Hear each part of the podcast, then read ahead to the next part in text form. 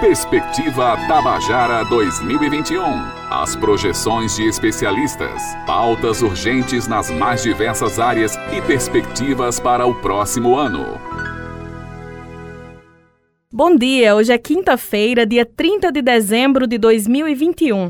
E as rádios Tabajara MFM estão apresentando uma série de programas especiais neste fim de ano. O jornalismo da emissora trouxe aqui os fatos mais marcantes de 2021, com entrevistas, grandes reportagens, retrospectiva e os principais podcasts produzidos por toda a equipe. E o que 2022 está reservando para nós? É sobre as previsões para o próximo ano que vamos falar hoje. E a partir de agora, eu, Cibele Correia e Ivna Souto vamos conversar com especialistas em diversas áreas para entender, na visão deles, o que pode acontecer a partir da próxima semana. E além de tudo isso, traremos também dicas de como começar bem o novo ano. E se você gosta de astrologia e acredita em superstições, também vamos falar o que 2022 reserva. Um dos assuntos mais debatidos neste ano em todas as esferas sociais foi a economia e o aumento no preço dos alimentos, da gasolina, do gás de cozinha e da energia elétrica. Mesmo que nem todas as pessoas entendam o que é inflação, inevitavelmente ninguém escapa das consequências. E claro que os mais pobres foram os mais afetados pela situação que o país vive. E é sobre estes assuntos que vamos conversar agora com o economista e professor universitário Paulo Fernando Cavalcante Filho. Professor, o que o cidadão comum pode esperar dessa questão econômica para 2022? 2022 tende a ser um bom ano para a economia brasileira e para a população de forma geral as medidas de política econômica que têm sido tomadas, pelo governo federal quanto pelo Banco Central, elas sinalizam que a economia não crescerá no ano que vem. As estimativas de crescimento para 2022 vêm caindo mês a mês, elas estão agora em torno de 0,5% de expectativa de crescimento para o PIB em 2022. 10% é não crescer né, é menos do que o crescimento populacional, significa que a renda per capita vai cair novamente no ano que vem. Então, o salário médio real do brasileiro também tem perdido poder aquisitivo, é, tanto por conta da aceleração inflacionária, quanto porque com o alto desemprego, as categorias de trabalhadores perdem força para reivindicar pelo menos a reposição da inflação. Né? Então, os salários têm sido reajustados menos que a inflação, que está bastante elevada. Fora isso, os empregos que têm sido gerados são empregos de baixa qualidade e baixa remuneração, principalmente concentrados na construção civil e no setor de serviços, que, em geral, pagam os menores salários e tem uma elevada informalidade também. Né? A gente tem observado o crescimento da informalidade na economia brasileira. Quase metade dos trabalhadores no Brasil estão trabalhando de maneira informal atualmente. É péssimo. Né? É péssimo, inclusive, porque eles não contribuem para o sistema previdenciário e perdem, assim, ficam desprovidos de direitos de proteção trabalhista e previdenciária. A inflação, ela tende a ser menor no ano que vem, porque justamente as medidas de política econômica apontam para uma, uma, ausência de crescimento no ano que vem, talvez até é possível que recessão. O Banco Central aumentou novamente a taxa de juros para absurdos 9,25% ao ano. É, absurdo não do ponto de vista inflacionário, absurdo do ponto de vista do emprego e renda. Né? O Congresso Nacional aprovou a independência do Banco Central e ele está mais livre ainda para atuar é, apenas com a ferramenta de elevação dos juros, o que prejudica a atividade econômica e vai condenar por mais um ano os trabalhadores a um altíssimo nível de desemprego. Então, não há boas notícias para 2022, infelizmente. Nessa questão do aumento do custo de vida e a manutenção do desemprego, até para quem está trabalhando fica difícil, né? Manter as contas em dia e fazer as compras e comprar gás de cozinha, combustível. Fica sim. fica mais difícil ainda para quem está desempregado, porque é importante que a população saiba que quando o Banco Central, por exemplo, aumenta a taxa de juros, dizendo que está fazendo isso para combater a inflação e proteger o poder de compra dos salários, ele está fazendo isso às custas do desemprego de outras pessoas. Porque qual é a lógica da política econômica, pelo menos como ela é narrada pelo Banco Central? Ele aumenta a taxa de juros, isso encarece o crédito e diminui o consumo consumo que utiliza o financiamento pelo crédito é reduzido porque ele fica mais caro. O outro efeito é que com a taxa de juros mais elevada também, isso desestimula investimentos produtivos, porque os empresários, entre construir uma fábrica nova e colocar o seu patrimônio em aplicações financeiras, ele prefere comprar títulos da dívida pública e receber uma Selic de 9,25% ao ano sem se preocupar com gestão da produção, com inovação, com concorrência, com nada disso. Fica em casa só recebendo juros. Então, sem investimento e sem consumo, não tem demanda. Enfraquece a demanda da economia. E sem demanda não tem crescimento. Isso produz efeitos para reduzir a inflação? Produz a um alto custo, o baixo crescimento e o desemprego. O desemprego faz com que as pessoas não tenham poder de compra também para demandar bens de consumo, o que ajuda a combater a inflação. Mas olha que preço. Se as pessoas pudessem escolher entre ter um emprego com inflação ou desemprego sem inflação, elas prefeririam um emprego. Eu, você, a gente prefere estar empregado com a inflação do que estar desempregado e não ter inflação na economia. É claro que a inflação é uma coisa ruim, né? ela corrói o poder de compra. A questão é que a estratégia do Banco Central anunciada ele quer devolver a inflação para o teto da meta, né, que é de 5% ao ano, o centro da meta é 3,75%, ele quer colocar no, no, teto da meta de 5% no intervalo de 12 meses. Isso é muito drástico. O ideal seria que a trajetória de convergência da inflação para a meta fosse para 2023. Isso suavizaria a elevação da taxa de juros e ajudaria a recuperação do emprego mas não é o objetivo do Banco Central e nada pode ser feito. Por quê? Porque o Congresso Nacional tornou a presidência do Banco Central independente. Ele tem um mandato agora e ninguém tira ele de lá nem pode interferir nas suas decisões. Em relação à geração de empregos, a gente vem acompanhando nos últimos anos reformas trabalhistas. Nesse ano, inclusive, teve proposta de uma mini reforma que foi barrada, mas já tem a intenção de reapresentar esse projeto dessa mini reforma, sempre com a justificativa de geração de emprego. E pelos exemplos anteriores que foram aprovados, a gente viu que não teve geração de emprego depois dessas mudanças. O que poderia ser feito pelo Congresso para gerar emprego agora em 2022 diante de um quadro tão complicado como esse? Importante você tocar nesse ponto, porque a reforma trabalhista é implantada com um discurso hipócrita. Na realidade, a literatura já comprovou, né, a literatura econômica, que é, políticas de redução salarial, que é o objetivo final da reforma trabalhista, não geram emprego. O período onde mais se gerou emprego nesse país foi um período em que a gente estava com uma estrutura de legislação trabalhista anterior e com uma política forte de valorização do salário mínimo. Então veja só, a evidência histórica já demonstra a falácia da reforma trabalhista. O período onde a gente mais gerou emprego até mais ou menos 2014, a gente tinha a legislação trabalhista anterior, que era acusada de ser problema para o país, e a gente tinha uma política de valorização do salário mínimo. E a taxa de desemprego em 2014 caiu para 5% apenas.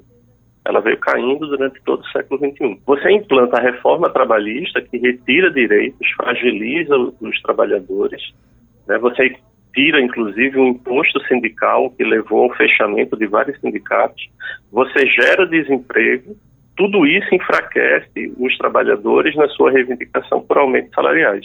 E cadê os empregos? Não tem emprego. Então, a solução para a recuperação do emprego é o investimento. Né? Investimento é a melhor forma de geração de empregos, investimento público e investimento privado. Na atual circunstância, a iniciativa privada ela não tem muitos motivos para investir, como eu falei. Com a taxa de juros do jeito que está, a aplicação financeira é muito mais interessante do que o investimento produtivo em novos estabelecimentos. Com também o crédito caro, o consumo vai diminuir, então não há motivo para expandir as empresas se a gente não tem uma perspectiva de expansão do consumo. Então o investimento privado não tenderá a ajudar em 2022, ainda mais por ser um ano eleitoral e sempre traz incertezas sobre como será a economia no novo mandato.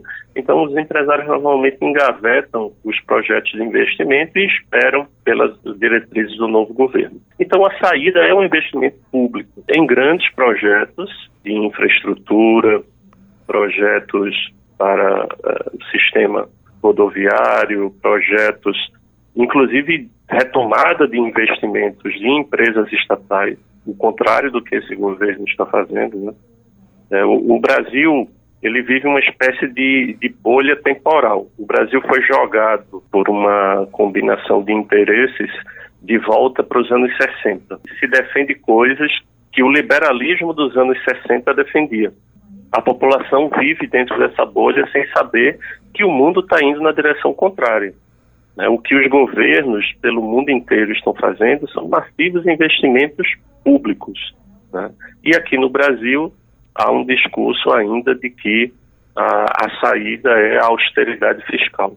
Então, se eu tivesse que apontar algo, Ivina, seria isso: investimento público dos entes da federação, governo federal e também dos governos estaduais, que estão com a situação de caixa melhor do que estavam antes, é, para a recuperação do emprego e da renda. Quando a gente fala sobre projetos no Congresso, algumas reformas estão lá esperando análise, né? Como a reforma tributária, por exemplo, chegou a caminhar um pouquinho, depois deu uns passos para trás e até agora não há uma definição do que está sendo analisado no Senado, do que está sendo analisado na Câmara.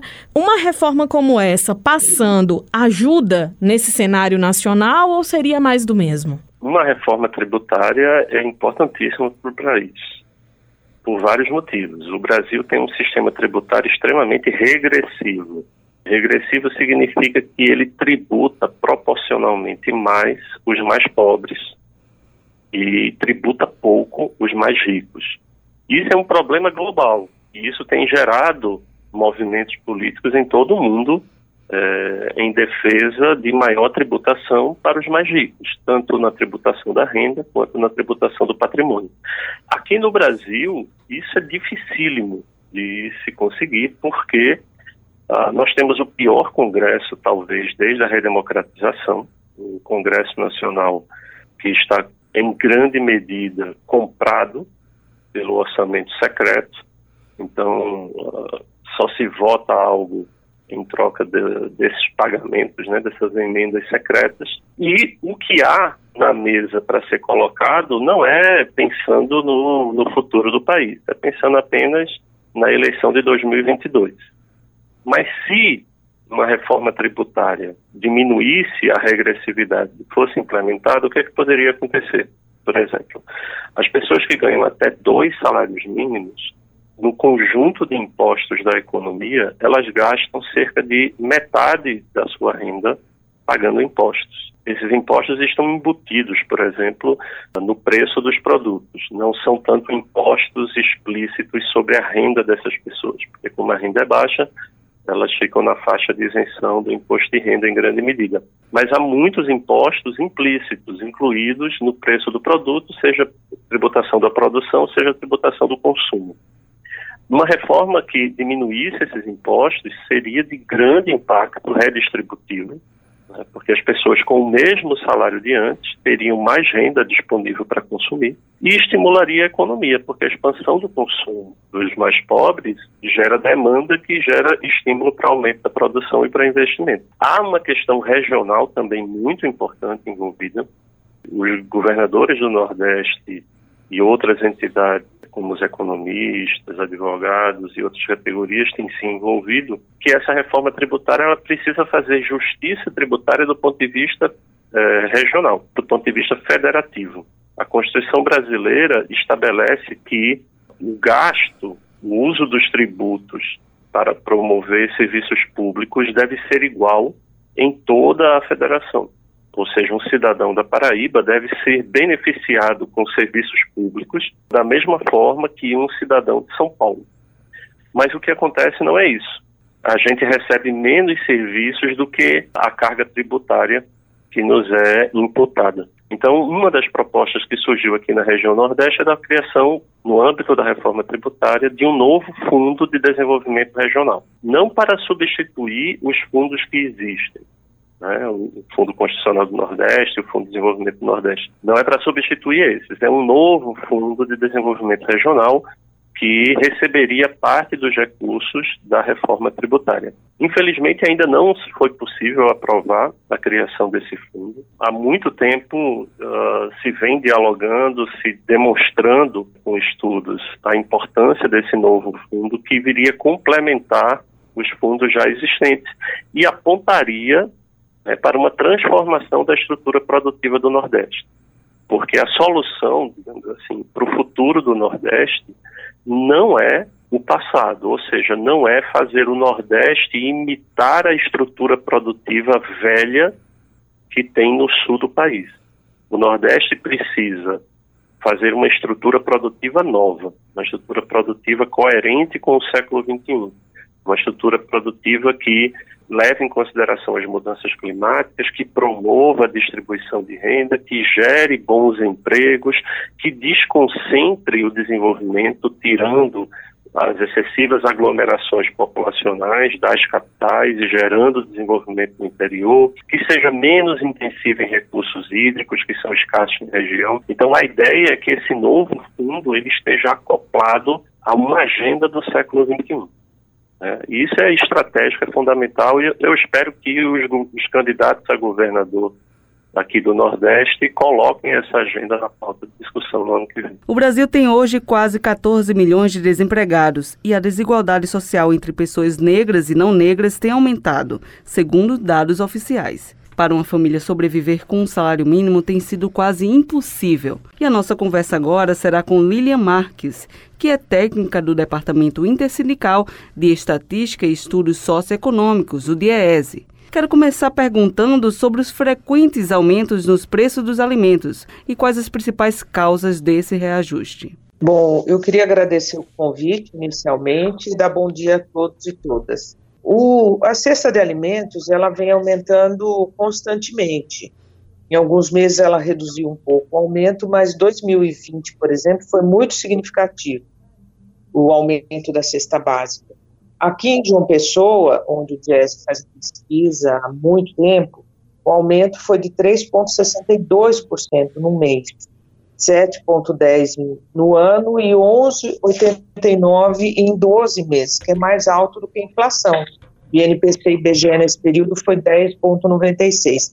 O que a gente observa é que tem preços que estão tá caindo, né? Por exemplo, o arroz, que tinha subido muito, já está apresentando uma queda, né? O Brasil, em 2020, exportou muito arroz e nesse ano já exportou pouco. Então, tem alguns produtos que vêm apresentando uma queda, mas em compensação, café, açúcar, é mais de 40%, 50% de reajuste porque está muito vinculado à crise climática e ao preço do dólar, porque se exporta muito esses produtos. E o Brasil hoje não tem uma política de aquisição de alimentos que garanta o fornecimento de alimento barato para a população de baixa renda. As, os estoques da Conab, da Companhia Nacional de Abastecimento, foram desmontados do, durante os últimos três anos. Então, não tem mais um estoque regulador que você pode influenciar no mercado, principalmente para esses produtos básicos dirigidos principalmente para a população de baixa renda. E você acha que em 2022 a tendência é que o valor desses alimentos continue subindo? Olha, os alimentos que foram influenciados por clima, como café, como algumas frutas, o, o, o feijão pode influenciar. O feijão é muito importante para para consumo da população brasileira, né? Então, talvez possa subir. Agora, a falta desses estoques reguladores e a insegurança quanto ao preço do dólar, isso também pesa muito no preço. Então, você, em 2020, você teve a questão da Covid muito forte, então o Brasil, em vez de é, fornecer os alimentos para a população, ele preferiu exportar os produtores com incentivo do governo, então isso fez disparar os preços. E em 2021, você teve a crise hídrica, que afetou tanto o valor da energia, como afetou muito a produção de alimentos. Você teve geada também. Então, para 2022, vai ter que ficar de olho no clima e como é que vai ficar a questão do dólar, porque se o dólar ficar muito alto, continuar com valor muito alto, os produtores preferem exportar alimentos do que manter o preço aqui no mercado interno. Então, pode ser que os preços continuem subindo ou estáveis, mas em valores muito altos. Né? O fato de não subir não quer dizer que o preço está baixo, quer dizer que ele está deixando de aumentar. E ele estabilizou num patamar, os preços que estabilizaram, estabilizaram num patamar muito alto. A gente vê só não só a questão do alimento, né, que aumentou muito o valor, mas também a conta de energia, água, enfim, são várias situações que um salário mínimo é, não está dando, digamos assim, para pagar a conta final. Qual seria, na verdade, o salário mínimo ideal para uma família de dois adultos e duas crianças? O DIES, ele calcula o salário mínimo necessário em cima do decreto que criou o salário mínimo, né, lá de 1939 e 1940. E a Constituição de 88, ela garante que o salário mínimo, o que está escrito lá, ele deveria atender uma família. Então, o DIESC pega a cesta básica, o, o a, alimentos pesa em torno de 30, entre 30% a 35% para a população de baixa renda. Tem um peso no orçamento da população de baixa renda. Então a gente vê a cesta básica mais cara do país, né, qual que é a mais cara, e calcula para quatro pessoas na família, sendo duas crianças consumindo meia cesta, né? E daria hoje R$ 5.886. Então, muito longe do R$ 1.100 que está o salário mínimo hoje. Isso é para uma família. Se você tiver dois adultos trabalhando, com salário mínimo já seria 2.200, né, sem desconto. Mas mesmo assim seria muito longe do valor ideal, porque tem itens ali que entram no cálculo, né, por exemplo, é, habitação, artigos de residência, vestuário, tudo isso está dentro de um custo do, da pesquisa de orçamento familiar para você fazer o cálculo do salário mínimo, né? Saúde, educação, comunicação, tudo isso entra como item. A alimentação é o que mais pesa para a população de baixa renda. Por isso que tem um peso tão grande quando a gente vai calcular o salário mínimo necessário, né? Lilian, o DIESE também divulgou uma pesquisa onde mostra a desigualdade entre negros e não negros que se aprofundou durante a pandemia. O que pode ser feito para diminuir essas diferenças? Olha, a desigualdade aumentou durante a pandemia. É, entre negros e não negros e entre mulheres e homens.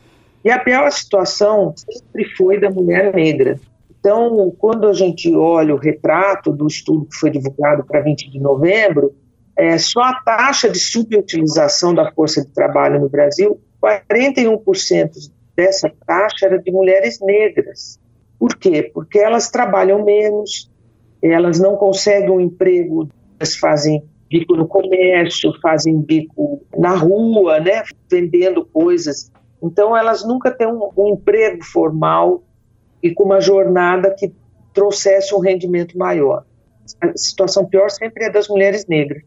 E mesmo quando a gente compara a escolaridade, porque daí falam que existe uma escolaridade muito diferente entre brancos e negros, entre homens e mulheres, enfim, mas mesmo dentro da mesma escolaridade, a gente sempre vê a desigualdade e pesando desfavoravelmente aos homens negros e às mulheres negras.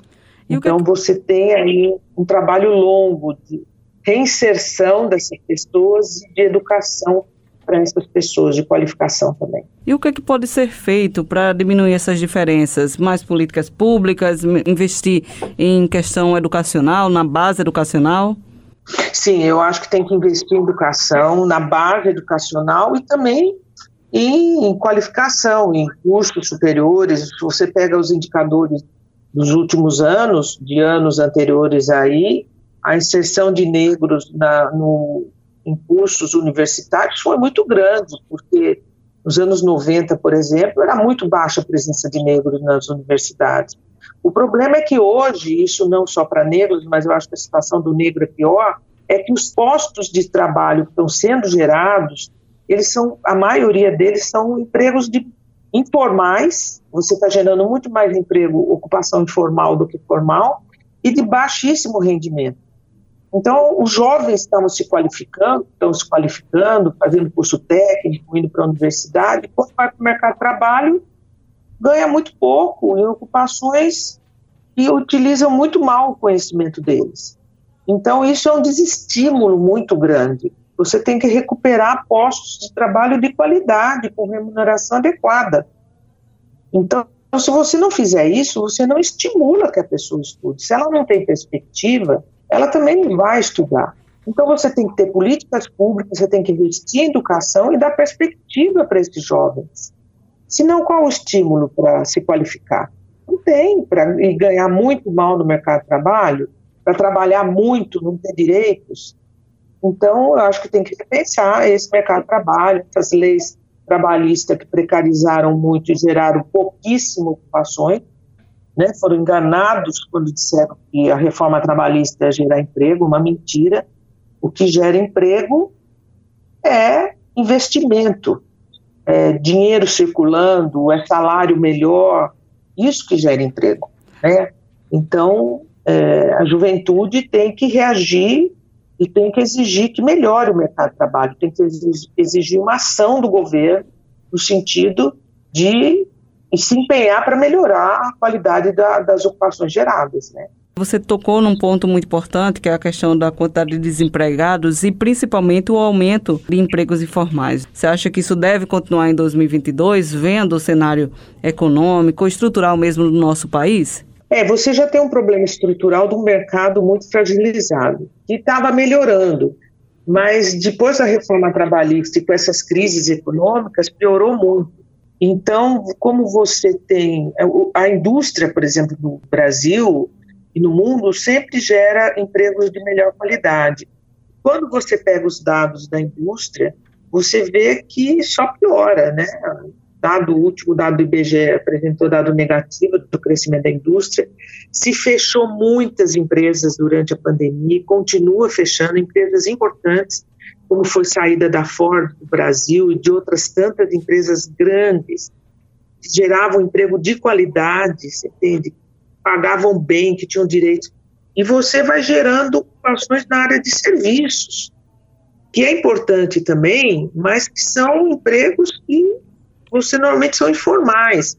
E a questão do empreendedor, ela é importante quando de fato você é um empreendedor, quando você registra esse pagamento mas boa parte dos empreendedores hoje, eles são pessoas informais, que estão tentando se virar para ter alguma renda. E nem são formais, formais como MEI. Boa parte desses empreendedores não, tem nem, não estão nem se formalizando como MEI, como microempreendedores. Estão totalmente na informalidade. Porque essas pessoas estão tentando sobreviver. Não são empreendedores têm esse, esse dom, que querem ser isso. Então, o mercado de trabalho está passando por uma destruturação muito grave.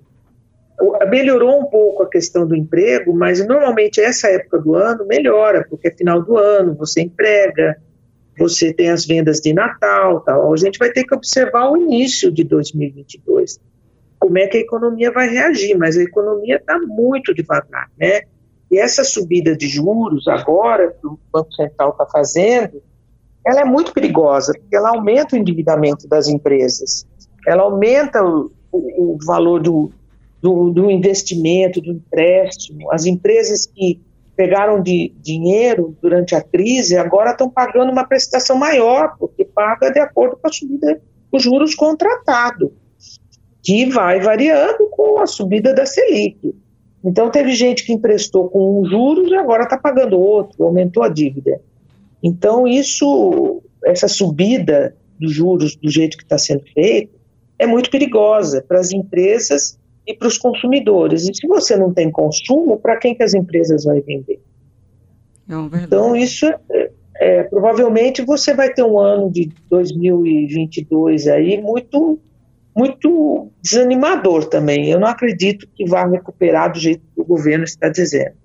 Os dados não apontam para isso. Pode ter uma recuperação, mas talvez uma recuperação muito lenta, muito baixa e continuando gerando empregos de baixa qualidade com baixos salários. Infelizmente, você vai ter um grupo muito qualificado conseguindo bons empregos e a maioria da população tentando sobreviver com baixos salários e empregos precarizados. Lilian, obrigado pela sua participação. Até a próxima oportunidade. Até, obrigado pelo convite, estamos à disposição e boa sorte para todos nós. Ainda sobre economia, vamos falar um pouco sobre o trabalho da gestão estadual e o que está sendo planejado para 2022, seja na atração de novas empresas para a Paraíba ou investimentos públicos. Quem explica para a gente é o secretário estadual da Fazenda, Marialvo Laureano. Então, quando a gente fala na Paraíba, primeiro nós temos que contextualizar o Brasil como um todo. A Paraíba não é uma ilha. Fazemos parte uma federação, país. Então, o país está atravessando não só a questão da pandemia, que aqui na Paraíba nós estamos superando, mas com relação à economia, o país, é, a gente está acompanhando aí o retorno da inflação, o monstro da inflação, com os aumentos desenfreados do, do combustível, né, onde a Petrobras é, é, que comanda isso e o governo federal não tomou nenhuma ação, como, por exemplo, é, reimplantar o fundo de equalização dos combustíveis. Além disso, a variação cambial também se disparou, o dólar disparou. E isso realmente mexe com toda a economia. Pontualmente aqui na Paraíba é um ano de, de, de superação, mas também é um ano de, de, muitos atingimentos. Nós podemos falar com muito orgulho que nós somos rating A. Secretaria de Tesouro Nacional faz avaliação de todos os estados do país anualmente. A Paraíba é o único estado do Nordeste que é rating A. Nenhum estado do Nordeste antes foi rating A. Então, nós estamos com a gestão fiscal organizada, superavitária, todas as folhas em dia, fornecedores em dia. Esse ano, com toda, com toda essa pandemia, mas conseguimos prospectar novas empresas, novas indústrias para Paraíba, grandes indústrias, também novos centros de distribuição, novas empresas varejistas. É, conseguimos gerar empregos até até agora, novembro, foram 280 mil empregos, se eu não me engano, tem um saldo de mais de 30 mil empregos nesse ano. Por coincidência, assinamos mais um contrato de financiamento, agora o Profisco. Veja que nós já temos quatro contratos aí de financiamento, dois do BIG, dois do, do Banco Mundial. Agora com o Profisco, nós vamos modernizar mais uma vez toda a gestão fiscal para prestar um melhor serviço para a sociedade também estamos encerrando o ano com um, um aumento nominal da arrecadação por volta de é, 18%. É um bom resultado. Estamos, sim, muito esperançosos no próximo ano. Aqui, com relação ao Cefaz, nós vamos colocar em prática o financiamento do Profisco, né, do BID, que são aproximadamente 230 a 250 milhões de reais, 40, quase 43 milhões de dólares. Isso, isso não só para a Cefaz, mas toda, todas as secretarias envolvidas na gestão fiscal, Cefaz, CEPLAG, CGE, que é a Controladoria, a, a Procuradoria, a PGE, e a Secretaria da Administração. Então, as perspectivas são as melhores possíveis. Posso dizer que a, a, a gestão fiscal está dando suporte para o nosso governador fazer essa excelente gestão, fazendo vários investimentos com recursos próprios, anunciou Aí até o, o, a questão da reforma da dragagem do nosso porto, 88 milhões de reais serão feitos aí com recursos próprios. Estamos no caminho certo e temos um, uma esperança que 2022 será muito melhor para o nosso governo, consequentemente para a nossa sociedade, para o povo paraibano. Trabalhar em prol do povo paraibano para melhorar as condições de vida do nosso paraibano. Muito obrigada, secretário. E agora o assunto é política. É isso, Sibeli. Diante de toda a crise que vivenciamos, é importante pensar no que podemos esperar para 2022, que é um ano eleitoral. E quem vai traçar esse cenário conosco é o professor universitário e cientista político José Artigas. Obrigada por aceitar nosso convite, professor. E já entrando no assunto, o que podemos esperar desse novo ano? Olha, Edna, o ano de 2022 é, vai apresentar certamente muita é, expectativa e também imprevisibilidade. Expectativa porque teremos eleições presidenciais e ainda na primeira, na primeira parte do ano, até cerca de abril, haverá certamente uma grande recomposição partidária com a formação de algumas federações, com a fusão de partidos, com a migração em função da janela de migração partidária de vários políticos para partidos que permitam é, eles se colocarem de uma forma mais competitiva para o processo eleitoral. Então, o quadro partidário que nós temos hoje provavelmente deve mudar significativamente é, na primeira metade do, do, ano que vem, em função, naturalmente, das eleições. E para as eleições, certamente, nós teremos também um momento bastante tenso. Né? Nós, nós estamos vivendo uma tendência a uma concentração de intenção de votos é, é, em Lula e em Bolsonaro hoje. Não sabemos o que acontecerá para o ano que vem, mas a perspectiva é de tendente é, manutenção dessa posição um pouco bipolar. A expectativa de uma terceira via não vem se confirmando de forma competitiva a partir das intenções de voto até agora oferidas, e então, muito provavelmente, a, a gente vai ter no ano, no ano que vem uma grande tensão política remontando um pouco o quadro de 2018, mas claro, a conjuntura é completamente diferente e mais é, muito provavelmente teremos uma forte polarização em torno desses dois partidos, dos dois polos, um polo da extrema direita com Bolsonaro e um polo da centro-esquerda com Lula. Não acredito que outras alternativas competitivas venham surgir nesse meio tempo. O PSDB demonstrou uma grande incapacidade de organização interna, de montagem de perspectivas de coalizão. O, o, Antigo Democratas também mostra uma grande desorganização em âmbito nacional, a ponto de não ter sequer a possibilidade de lançar uma candidatura competitiva. Quer dizer, acredito que os campos alternativos ao PT e ao Bolsonaro vão ter muita dificuldade de estabilizar-se a ponto de montarem uma coalizão mínima que possa ser competitiva para o processo eleitoral. Então, muito provavelmente, nós teremos uma campanha muito acirrada, muito acirrada, muito difícil, e, e, uma série de outros fatores devem condicionar essas dificuldades, essa, essa tensão política em função do processo eleitoral. Entre outras coisas, é o fato de que Bolsonaro vai ter bastante recurso para desaguar nas campanhas eleitorais dos seus aliados nos, nos estados, e, e, muito possivelmente a PEC dos precatórios deverá ser aprovada, a PEC dos precatórios deverá ser aprovada, e com isso a liberação dos recursos para mobilização em campanhas, através de, de emendas de bancadas devem inflar os recursos eleitorais para os candidatos alinhados ao governo, e Bolsonaro, com Renda Brasil, também pode vir a ter alguma, algum aumento de popularidade em função do repasse direto de renda para os mais pobres. Contudo, o espectro de acesso ao Renda Brasil é bastante menor do que o que tínhamos com o programa Bolsa Família.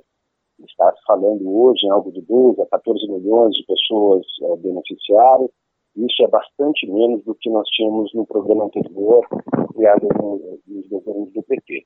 Então, é claro que isso deve ter um elemento, deve ser um elemento favorável ao Bolsonaro, mas nós temos uma perspectiva econômica para o ano que vem bastante negativa. Todos os indicadores, todas as agências de avaliação, inclusive as do governo, vêm prevendo para o ano que vem uma continuada recessão. Já estamos em recessão técnica e estamos hoje vivenciando né, uma situação é, há muito não vista pelo Brasil, que é a pior das situações econômicas que um país pode passar, que é estagflação, ou seja, estagnação econômica com aumento crescente da inflação e necessidade de ampliação das taxas de juros, o que acaba por eliminar a possibilidade de novos investimentos produtivos é, provenientes do empresariado nacional. No âmbito internacional, também temos uma perspectiva bastante negativa. Primeiro, porque ainda não foi superada a crise inaugurada com a, com a Covid-19, que apenas aprofundou ainda mais a crise que teve início em 2008, e é, muito provavelmente, em função também da imprevisibilidade política é, por conta das eleições no Brasil, é, os investimentos estrangeiros no país devem, devem ser ainda menores do que esse ano. Esse ano nós atingimos a menor taxa de formação brusca de capital fixo, ou seja, de investimentos produtivos, das últimas três décadas. E acredito que o ano que vem a situação será ainda pior. Então, muito provavelmente, não teremos investimentos de vulto para, uh, para o setor público, tampouco para o setor privado. Isso não vai capacitar uma retomada do emprego uh, a ponto de melhorar um pouco a situação de renda dos mais pobres e, naturalmente, é um ciclo vicioso os mais pobres com menos renda. Nós já vimos pelos dados do IBGE, da PNAD contínua, que há uma queda continuada da renda eh, média dos trabalhadores. Isso reduz a capacidade de consumo e, uma vez reduzindo a atividade econômica interna, nós temos uma, um reflexo com uma estagnação. Né? Então, se, não vende, se o comércio não vende, a indústria não produz e não emprega. E isso gera menos renda para o trabalhador e o ciclo vicioso deve continuar aí pelo ano de 2022. E o que nós estamos vendo é que a inflação não está reagindo ao aumento contínuo das taxas de juros da Selic, e uh, todas as expectativas de mercado, de todos os avalistas de mercado, é que para o ano que vem nós devemos andar de um lado. Ou seja, não devemos ter um crescimento, eh, nenhum crescimento para o ano que vem, ou muito pequeno crescimento, a ponto de não superar a taxa média de inflação e do crescimento populacional. Ou seja, um, um decréscimo do ponto de vista da riqueza nacional. Nesse ano, nós teremos uh, também um resultado muito, muito negativo, sem nenhum crescimento, com ampliação da taxa de desemprego, com ampliação muito significativa do desemprego, do, do emprego informal, do emprego precário, quer dizer, os poucos que têm conseguido se recolocar em vagas de emprego não estão conquistando vagas com segurança, são vagas precárias, instáveis, e o ano que vem não, não, não nos, nos parece apresentar um quadro muito diferente desse. Ah, não houve efetivamente uma recuperação econômica durante o transcurso desse ano, como havia se, se pensado, e para o ano que vem, todas as perspectivas são ainda bastante negativas, pelo menos até a primeira metade do ano. Nós, diferentemente do que aconteceu nos anos anteriores, nos dois anos anteriores, que nós tivemos super safras e é, agrícolas, isso permitiu um certo alívio na nossa, nossa balança comercial, isso certamente não acontecerá para o ano que vem. Neste ano, nós já tivemos agora, nesse último trimestre, um impacto muito negativo no setor do agronegócio, com uma queda acima de 7% no setor do agronegócio, e a perspectiva de não realização de uma nova super safra é, é enorme. Né? Há problemas de um, uma série de, de, fatores que acabam é, por, por, ter, por abrir uma previsão para o ano que vem para o setor do agro bastante negativa em relação aos dois últimos anos. Isso significa que nossa balança comercial vai é, ser pressionada negativamente. É, então, nós é, temos já um problema cambial bastante, bastante grande, e isso impacta na capacidade de consumo dos brasileiros. Muitos produtos são lastreados no dólar, muitos, é, é, muitos equipamentos, muitas peças de indústria são lastreadas no dólar, e isso acaba elevando o custo de vida para toda a população, especialmente para os mais pobres, porque a inflação so, é, sobre os produtos que são consumidos pelos mais pobres é bastante maior do que a inflação média né, verificada no, no, conjunto da economia nacional. Deve impactar negativamente ainda, uh, do ponto de vista econômico, os mais pobres. E isso pode abrir caminho para um fortalecimento da oposição mas tudo vai depender naturalmente da dinâmica que vai se proceder durante o transcurso da campanha. Há em toda eleição um apelo popular muito grande e claro que todos os candidatos buscam uma identificação muito grande com a população e por vezes acaba conseguindo. Em 2018, falando sobre eleição presidencial, Jair Bolsonaro conseguiu uma grande comoção nacional com aquela polêmica história da facada, né? Aquele atentado que aconteceu durante um evento de campanha. Para o próximo ano, para a eleição 2022, que grande apelo pode haver? O senhor já falou sobre a polarização, né? Contando com, com o que se tem hoje, com o cenário atual. Será Lula e Bolsonaro. Que apelo, que busca por identificação esses dois pré-candidatos vão ter? Assim, o que der para mensurar a partir de hoje?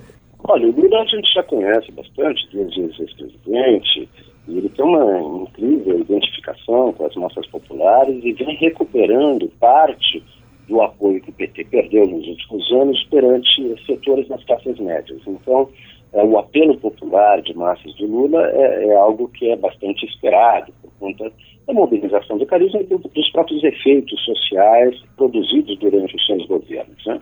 Agora, no caso do Bolsonaro, a, a situação em relação a 2018 é, é bastante diferente.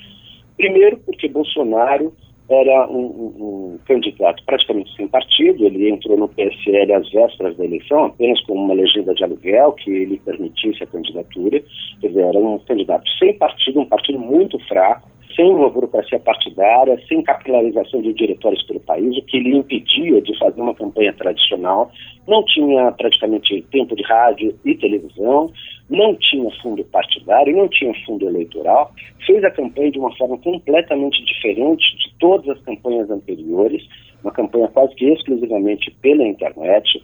Né? Foram mobilizados inúmeros recursos é, ilegais que favoreceram a sua campanha, como as fake news, a disseminação de, de desinformação, né? É, e Bolsonaro é, também conseguiu uma grande identificação por conta do vitimismo condicionado pela facada. E é isso que gerou a onda bolsonarista, que acabou levando não apenas Bolsonaro à presidência da República, mas também outros candidatos alinhados à sua candidatura à eleição. Eleição, inclusive, muito pouco provável, de candidatos bastante desconhecidos da maior parte das, suas, das populações dos seus distritos eleitorais. Eu me refiro, por exemplo, a, a Wilson Witzel, no Rio de Janeiro, a, a Zema, em Minas Gerais, eram candidatos que, que jamais teriam, numa, numa eleição é, normal, competitiva, jamais teriam uma capacidade eleitoral como a que tiveram em 2018. Agora, nós sabemos que a eleição de Bolsonaro foi clarissimamente um ponto fora da curva. Também percebemos, com os indicadores já trabalhados, já estudados por, por especialistas, que há uma tendência da, do eleitorado nacional de, de migração no sentido da direita. Né? Contudo, mesmo assim, percebe-se que a eleição de Bolsonaro foi um ponto fora da curva e muito dificilmente acontecerá da mesma maneira. Contudo, se Bolsonaro não tinha os recursos institucionais que geralmente são mobilizados em campanhas competitivas nacionais, ou seja, um partido forte, alianças com outros partidos que possam levar a campanha para todas as regiões do país, diretórios espalhados pelo país que mobilizem a militância, uma burocracia partidária competente, ágil e capilarizada. O Bolsonaro não tinha nada disso em 2018. Contudo, agora a situação é muito diferente. Bolsonaro está no governo, tem recursos para liberar, tem uma base de apoio que, embora plenamente fisiológica, interesseira e, e, e, pragmática, é uma base que pode lhe render apoios e palanques em diversos estados do país, terá candidatos competitivos ao executivo em alguns estados, mesmo que não alinhados é, é, propriamente a seu partido. Então, a, apesar de haver, do ponto de vista é, institucional e partidário, ainda muita imprevisibilidade, do ponto de vista é, administrativo e, e, e, do ponto de vista da capacidade de mobilização de recursos e meios para a conquista dos eleitores nos estados, o Bolsonaro sai numa grande vantagem em relação a 2018. Vamos lembrar que em 2018 o Bolsonaro não tinha praticamente um tostão para fazer campanha eleitoral. E agora ele tem a máquina do governo federal sob seu comando e agora inflada com muito recurso para distribuir nas, suas, nas bases eleitorais dos deputados a, a ele aliados. Então, isso o torna naturalmente um candidato fortemente competitivo. Agora, esse fenômeno que aconteceu em 2018 voltará a acontecer? Eu acredito que não. Eu acredito que não. Eu acredito que teremos uma campanha, tendencialmente mais tradicional do que a campanha que, foi, que aconteceu em 2018, por uma série de fatores. Né? A gente tem que lembrar que não foi só a facada que propulsionou a campanha de Bolsonaro. Né? A, a arbitrária, a retirada da candidatura Lula por conta uma decisão do Tribunal Superior Eleitoral, uma decisão arbitrária, uma decisão que hoje o Supremo Tribunal reconhece como originada de uma ilegalidade. Né? Isso, claro, alterou completamente o programa da campanha de 2018, é, retirando o favorito e colocando Bolsonaro é, praticamente na presidência da República por WO. Né? Então, é, uma série de fatores de 2018 não estarão incidindo na campanha de 2022. Contudo, outros elementos podem colocar Bolsonaro novamente numa posição bastante competitiva. Eu não acredito que exista qualquer favoritismo para a campanha de 2022. Acredito que o PT vai ter muita, muita dificuldade de enfrentar a campanha, né, mesmo é, havendo outras candidaturas do MDB, do PSDB e de outros partidos e legendas menores. Apesar disso, não acredito que deva haver uma grande pulverização dos votos, tendendo a uma concentração nos candidatos mais competitivos, e aí, naturalmente, teríamos o candidato ao governo, o próprio Bolsonaro, e o Lula como, como líder, líder da oposição à esquerda. Mas vai ser uma campanha muito dura, muito difícil e eu acredito muito agressiva também. Sobre essa parte da votação em si, na última eleição, em 2018, teve um número muito, muito grande de eleitores que hum, simplesmente não foi votar. A abstenção bateu recorde. O que dá para esperar em 2022? Pelas enquetes já feitas até agora, por alguns levantamentos que colegas vão produzindo em âmbito nacional, a gente percebe que não deve haver uma grande mudança em relação à abstenção e à alienação eleitoral. É, ainda há um, uma grande tendência de alienação eleitoral. É bom lembrar que não apenas as abstenções atingiram um recorde histórico, mas também é, o conjunto dos votos brancos e nulos. Os nulos não alteraram muito da, em relação à, eleição de 2014, mas os, os brancos aumentaram em grande quantidade, levando a, o número médio de abstenção eleitoral brancos e nulos a algo em torno de 33%, ou seja, um terço da população brasileira se absteve de participar do processo eleitoral. Isso é muito ruim e pode gerar um impacto eleitoral bastante grande, porque isso abre um caminho para a imprevisibilidade, uma vez que um terço dos eleitores é, é, que possam, eventualmente, uma pesquisa de intenção de voto indicar uma candidatura, podem, eventualmente, não virem a, a, a sufragarem quaisquer candidatos nas urnas, e isso pode é, prejudicar, inclusive, a representatividade, a legitimidade dos, dos futuros eleitos. Assim como nós tivemos esse governo Bolsonaro uma grande quantidade de pessoas, inclusive a maioria da população, que desaprova o governo desde o início do governo, tínhamos aí por volta de 40%, hoje já, já passamos de 60% de desaprovação do governo, isso em parte é um indicador que demonstra a fragilidade do espectro de legitimidade do presidente da República. Mas isso pode acontecer com outros, outros, outros eleitos da mesma maneira. Nós já estamos vivendo em âmbito internacional uma grande crise da, de representação no âmbito da, é, da representação política parlamentar tradicional pela via dos partidos políticos. Isso a gente percebe no mundo todo. Né? Então, é, aquilo que nós ouvimos muito há alguns anos atrás, nas manifestações de 2013, 2014, que eles não nos representam, ou seja, os deputados, os senadores, os partidos políticos e mesmo as associações civis, sindicatos, tal, não representam a, a população. Boa parte da população ainda é, segue é, entendendo que a, a política institucional ela não é efetivamente legítima e, por isso, não tributa legitimidade e relevância aos processos eleitorais, o que é muito ruim, prejudica a democracia e abre caminho para alternativas aventureiras, como foi a de Bolsonaro. Bolsonaro foi um outsider, se colocou como outsider, embora nunca tivesse sido um outsider, mas se apresentou ao eleitorado como um outsider e angariou boa parte né, de apoio daqueles descontentes, dos antipetistas, dos antissistema, dos antipolítica, mas uma parte muito expressiva daqueles que rejeitam a política e eh, não tributam legitimidade às instituições, não participou do processo eleitoral.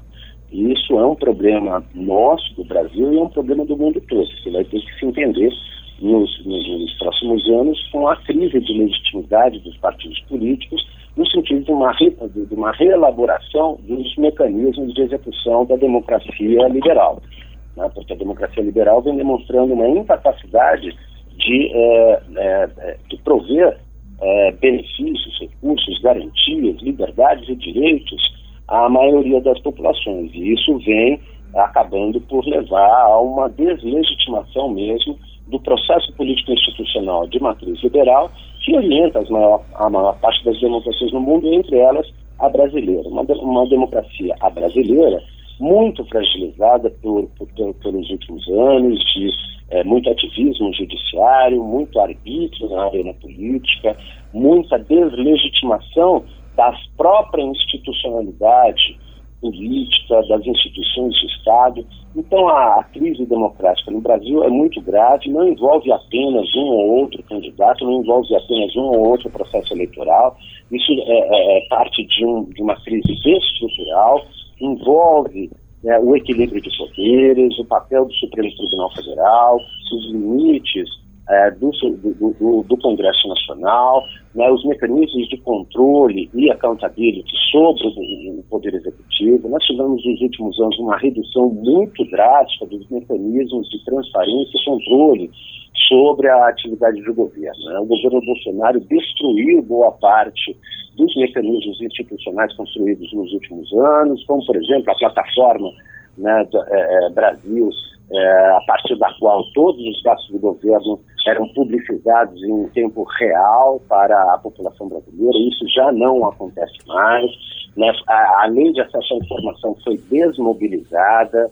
Né? O, a Controladoria Geral da União já não tem tido a atuação que tinha no sentido de controle interno das atividades do governo, ou seja, houve um processo muito intenso de, de desrepublicanização. Quando falo sobre republicanização, eu digo respeito à constituição de processos de transparência e de controle, de forma que a sociedade possa, juntamente com os órgãos institucionais de Estado, controlar e acompanhar as atividades de governo, as atividades parlamentares, contudo, se não há transparência, não há capacidade efetiva de democratização é, é, do acesso à informação. E sem isso, não há controle. Sem controle, abre-se espaço para toda sorte de arbítrio, de corrupção, como nós estamos de fato verificando.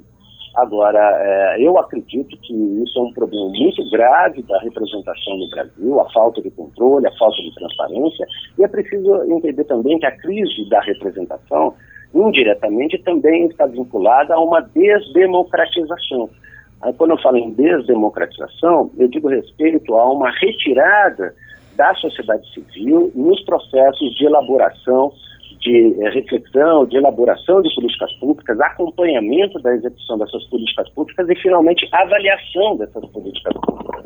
Se a sociedade não, não colabora para a elaboração, para a execução e para a avaliação das políticas públicas, isso faz com que eh, essa mesma sociedade se alheie da, da cidadania efetiva é apenas é, entendendo o governo como fruto de um processo delegativo de poder, como se os eleitores apertassem um botão verde é, e delegassem para o político eleito todas as funções de execução das atividades públicas, o que não é correto, o que não é adequado numa perspectiva cidadã. Na perspectiva cidadã, né, o, o eleito ele não ele não recebe, ele não é um delegado ele é um representante, por isso ele deve prestar contas ao eleitorado que o colocou no posto de poder, assim como as outras instituições de Estado devem executar regulares mecanismos de controle para evitar possíveis abusos, possíveis arbítrios e corrupção. O que nós vimos na CPI da Covid demonstra muito claramente que os mecanismos de controle não estão funcionando no Brasil já faz tempo. E o Jair Bolsonaro vem se valendo da ineficácia desses mecanismos de controle e vem destruindo os mecanismos antes existentes.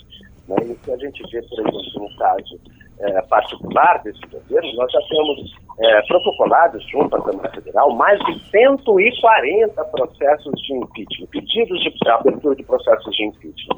E nós sabemos que a aliança com o governo no Centrão vem blindando o governo de qualquer tipo de investigação, qualquer tipo de questionamento acerca das suas atitudes consideradas por muitos criminosas, arbitrárias, antidemocráticas.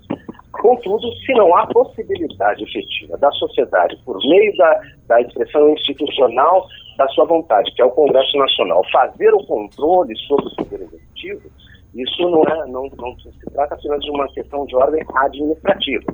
Estamos falando de uma crise democrática que é, está, está crescendo no nosso país, já vem de anos, e muito possivelmente será um dos temas uh, alvo dessa próxima campanha eleitoral. O professor concluiu sua fala destacando o processo eleitoral e o Tribunal Superior divulgou, alguns dias atrás, o calendário para as eleições 2022. Um ponto bem importante são os prazos para fazer o título eleitoral para quem votará pela primeira vez e a solicitação da segunda via do documento para quem perdeu ou precisa regularizar a situação. O primeiro turno das eleições 2022 acontecerá no dia 2 de outubro, com votos para governador, presidente, deputados estadual e federal e um voto para senador. Apertem os cintos, porque 2022 não será um ano fácil. O assunto agora é turismo, que é uma das áreas que voltaram a receber mais pessoas graças à vacinação contra a Covid-19 e, com isso, a redução do número de pessoas adoecendo no país. Bares e restaurantes voltaram a funcionar em sua totalidade.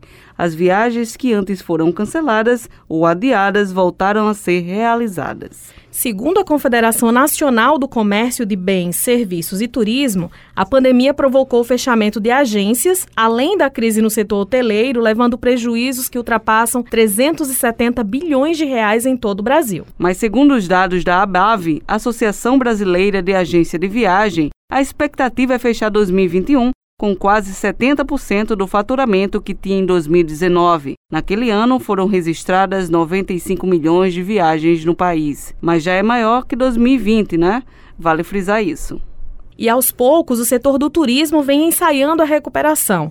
Na Paraíba, novos empreendimentos e atrativos turísticos estão previstos para 2022, além do retorno de eventos presenciais como o Salão do Artesanato Paraibano. E é sobre isso que vamos conversar agora com a presidente da Empresa Paraibana de Turismo, a PBTU, Ruth Avelino. Muito bom conversar contigo, Ruth, e a gente acompanha esse trabalho de divulgação do Destino Paraíba. Oi, querida, é um prazer enorme falar com você, com todos os ouvintes da Rádio Tabajara. Com as ordens para responder as suas perguntas. Então, Ruth, a gente vai começar a nossa entrevista é, falando sobre os investimentos do governo do estado e as parcerias firmadas para o setor de turismo. Eu quero iniciar questionando sobre o Polo Cabo Branco, como é que está esse andamento, e as possíveis obras como o Centro de Convenções de Campina Grande. Como é que você está visualizando esses investimentos e qual o andamento dessas obras? Olha só, essas obras elas são coordenadas pela Cinep, o Polo Turístico e o Centro de Convenções pela Secretaria de Turismo e Desenvolvimento Econômico. Só que são obras muito importantes é, para o turismo do estado da Paraíba, todas as que você citou. Né? O Polo Turístico está lá, já três empresas já compraram os terrenos né, no Polo Turístico e elas devem iniciar suas obras agora em 2022. 2020 e 2021 a gente teve esse problema da pandemia que atrapalhou muito o andamento das, das obras em si né? mas eles conseguiram ver documentação, documentação de prefeituras, documentação do Estado, e a gente acredita que em 2022 a obra comece. A mesma coisa deve acontecer com a obra de Campina Grande, que é o Centro de Convenções. E são obras, como eu falei antes, que são importantíssimas, são obras estruturantes, né? a PBTU ela cuida apenas da promoção, mas você ter equipamentos importantes como esse favorecem muito o trabalho da PBTU, que é o de promover o destino Paraíba. Você destacou como a questão do, do Centro de Convenções de Campina Grande, a gente sabe a importância, principalmente para eventos de grande porte, eventos corporativos de modo geral, né? Em relação à questão de eventos que são realizados em diversos municípios, né, em todo o estado, como por exemplo o Folia de Rua, ou o Caminho do Frio, ou São João. Ah, já há debate sobre a realização desses eventos no próximo ano? Como é que estão tá as discussões em relação a esses setores?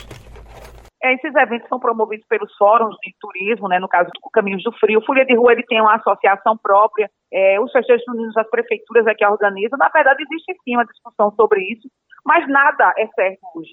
Nada é certo, porque você planeja, pensa, é, quer realizar, mas vem a, a pandemia e dá outra rasteira. Né? Você vê agora com o Réveillon, muita gente achava, achava que podia fazer o Réveillon, é, o Réveillon público, né, aberto para a população, só que a gente viu que com essa nova cepa teve que recuar. Então, a maioria dos estados brasileiros e na maioria dos municípios não haverá Réveillon público, justamente por conta da pandemia. Então, a gente teme também, eu, sou, eu acho que o carnaval também não deve acontecer, porque está muito próximo, né, embora seja no final de fevereiro, começo de março, está muito próximo, Folha de Rua, a mesma coisa. Agora, existe uma perspectiva positiva para o São João e o Caminho do Frio, que acontece em junho, no caso, São João, Caminho do Frio em julho. Agora, como eu te digo, tudo, tudo, absolutamente tudo vai depender do comportamento da pandemia, que a gente não prevê, nem eu sei, nem ninguém sabe, nem a OMS sabe, né? Tudo depende muito do comportamento das pessoas, precisa se vacinar, precisa adotar os cuidados.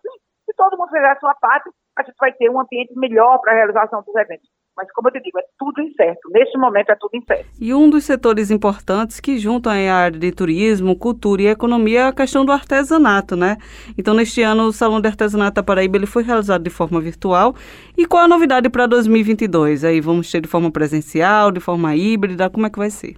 É, pelo que eu sei, o evento vai ser presencial, vai haver um espaço aqui na Praia do Cabo Branco, é uma ação da Secretaria de Turismo e Desenvolvimento Econômico através do Programa de Artesanato da Paraíba, né? É, em que reúne vários artesãos do estado inteiro, e eu acho que vai ter sim, agora, obviamente, com todos os protocolos, com controle de pessoas dentro do ambiente, né, com, com a apresentação da carteira de vacinação, mas isso já está confirmado. Eu não sei se precisar a data, que essa é uma ação também que não é da prefeitura, é uma ação da, do Programa de Artesanato da Paraíba, mas que, pelo que eu tenho conversado com Marielza e com as pessoas do programa, o evento deve acontecer, o que é muito importante para o turismo, porque o mês de janeiro é um mês de altíssima estação, em que a cidade está lotada de turistas e ter um salão de artesanato acontecendo presencialmente é muito importante para a venda desses produtos, tão importantes para manutenção, para a vida, para o sustento desses artesãos que moram em várias cidades da Paraíba. Outro tema em destaque na área de turismo é como uma forma aí de preservar a nossa história e também a cultura do nosso estado. O governador João Azevedo, ele inaugurou este ano, né, Ruth, na capital paraibana, dois importantes espaços. Um deles foi o Museu da Cidade de João Pessoa e o Museu do Artesanato Paraibano, né? Qual a importância desses locais para o turismo local?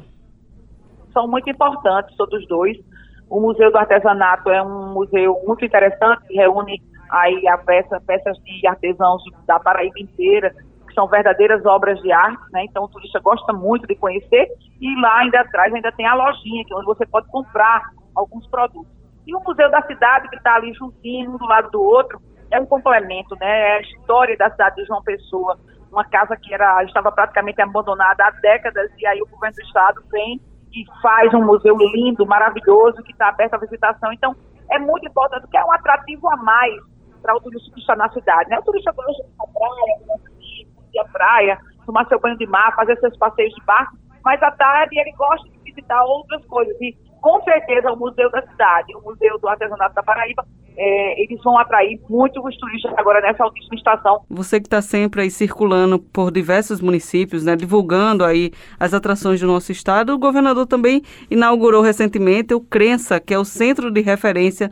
da renda renascência, né? E como é que você olha essa iniciativa para beneficiar as rendeiras de vários municípios paraibanos e também para reforçar realmente esse setor, né, importante aqui no nosso estado?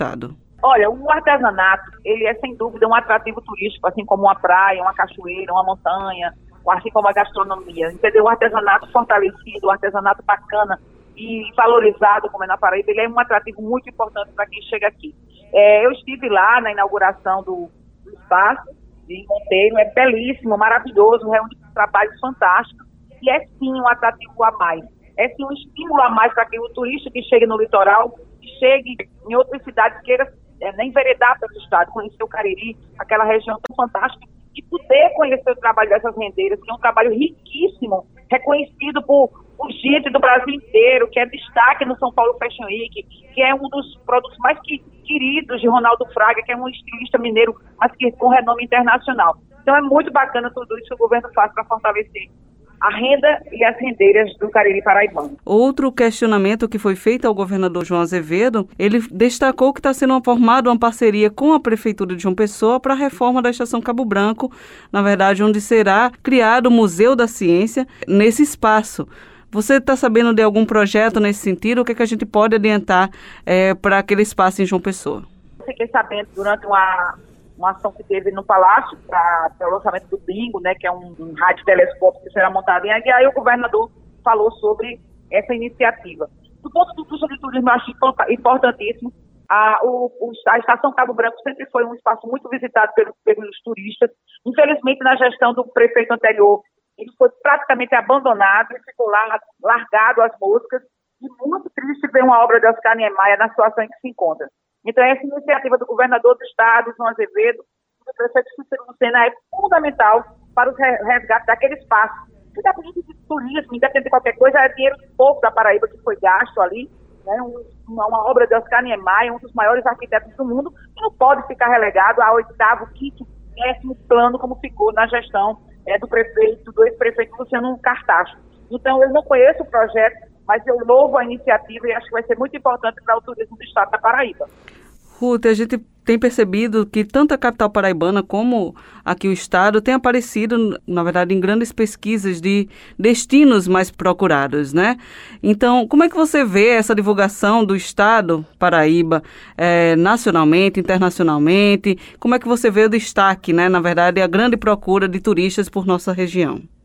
Na verdade, a PBTU, esse é o que eu estou presidindo já há 11 anos, ele tem feito um trabalho muito forte de promoção do destino em outros estados. Fazíamos isso internacionalmente, mas desde 2020, com a pandemia, a gente parou de divulgar internacionalmente, até porque os voos internacionais estão bem escassos para o Brasil inteiro. É, mas a gente tem feito uma promoção muito forte no Brasil. Quem está segurando o Brasil nessa pandemia é o turismo doméstico, ou seja, é o brasileiro viajando pelo Brasil.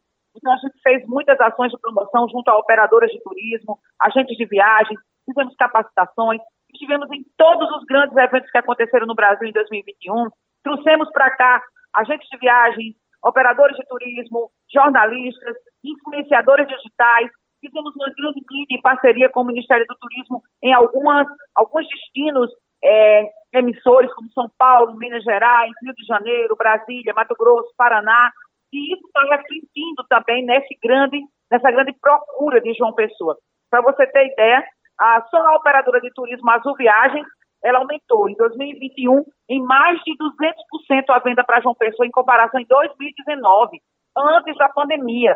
Então, isso é reflexo de um trabalho muito focado, que é feito pelo governo do estado através da PPTU, em parceria com os parceiros, a BIH, Fé Comércio, a Prefeitura de João Pessoa, de Campina Grande também, sempre junto com a gente. E o resultado é isso, a procura aumentando cada vez mais e a gente espera que esse número aumente agora em 2022 bastante. Então, devido a essa, essa grande, digamos assim, divulgação, perspectiva positiva para o setor hoteleiro agora no primeiro trimestre de 2022? Com certeza, a gente vai ter uma alta estação agora 2021, 2022, melhor do que a antes da pandemia, que foi o verão 2019, 2020. Nós temos aí uma perspectiva super positiva, os números já mostram isso. As companhias aéreas também estão satisfeitas, algumas até colocaram voos extras aqui para Paraíba nesse período. Então, a gente tem uma perspectiva assim, positiva para janeiro, para fevereiro, carnaval né, também, porque aqui, embora não tenha festa de carnaval, o turista que vem para João Pessoa não vem atrás de festa, ele vem atrás de a tranquilidade da cidade. Então, a gente está bem otimista, assim, para o ano de 2022. Algo mais que queira acrescentar sobre novidades aí, parcerias, capacitações que a PPTU vem realizando? Agora, nesse momento, a gente parou com o nosso trabalho, agora é o momento de estruturar o destino para receber os visitantes. Dezembro e janeiro é hora de receber os turistas e a partir de fevereiro a gente retoma nossas atividades, participando de feiras, capacitações. Vamos ter vários eventos aqui na Paraíba que nós captamos com a participação de agentes de viagem. E, e, é isso, eu acho que é a gente trabalhar, continuar com as nossas parcerias com as entidades, com as instituições, contando aí sempre com o apoio do governo João Azevedo, que entende o turismo como um, realmente um, um setor importante para a geração, não é nem um setor, é uma atividade importante para a geração do emprego e renda, e, e é isso. Então é cuidar, minha gente, é viajar, é, é realmente viajar pelo, pela Paraíba, é viajar pelo Nordeste, pelo Brasil, agora sabendo que a pandemia não acabou, então é tomar a vacina, é usar a máscara e adotar os cuidados, ganhar realmente esse Brasilzão, porque a gente precisa disso, das pessoas viajando, gerando emprego e renda para todo mundo. É isso aí, dá para viajar e continuar com os cuidados contra a Covid-19. E para continuar falando sobre o setor de turismo e serviços, em especial sobre hotelaria, nossa conversa agora será com Gustavo Paulo Neto, diretor de marketing da Associação Brasileira de Indústria de Hotéis da Paraíba. E a gente já agradece a sua participação no nosso programa e eu já vou deixando a primeira pergunta. Como é que você avalia a retomada das atividades do turismo, principalmente da rede hoteleira, que passou um período com redução de hóspedes?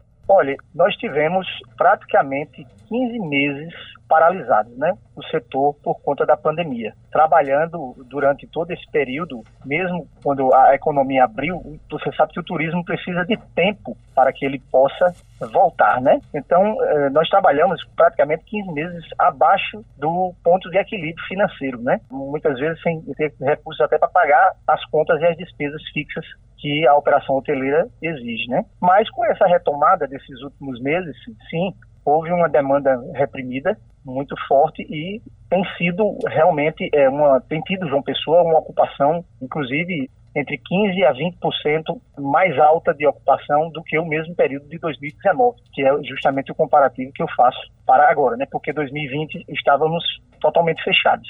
E qual a perspectiva para a rede hoteleira, né, para 2022? Você acha que esse fluxo vai continuar aumentando, vai ter mais procura? As pessoas estão deixando para reservar em cima da hora ou antecipadamente? Como é que você visualiza o cenário para o próximo ano?